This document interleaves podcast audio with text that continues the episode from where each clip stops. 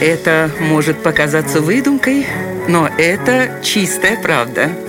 Удивительные истории на радио 1. Накануне 8 марта 1971 года советские инженеры из Центра управления космическими полетами решили сделать женщинам-коллегам необычный подарок к празднику. Именно в эти дни на поверхность Луны сел первый в мире луноход.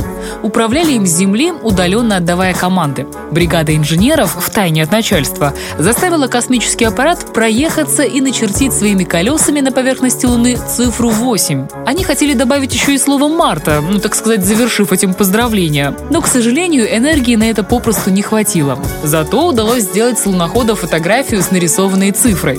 Конечно, новость об этом быстро долетела до руководства, и знаете, оно все поняло, никого наказывать не стало, а наоборот присоединилось к поздравлениям. Ну а поскольку на Луне нет атмосферы, своеобразная космическая открытка к Международному женскому дню сохранилась там и до сих пор. Вот такая вот, без сомнения, удивительная история.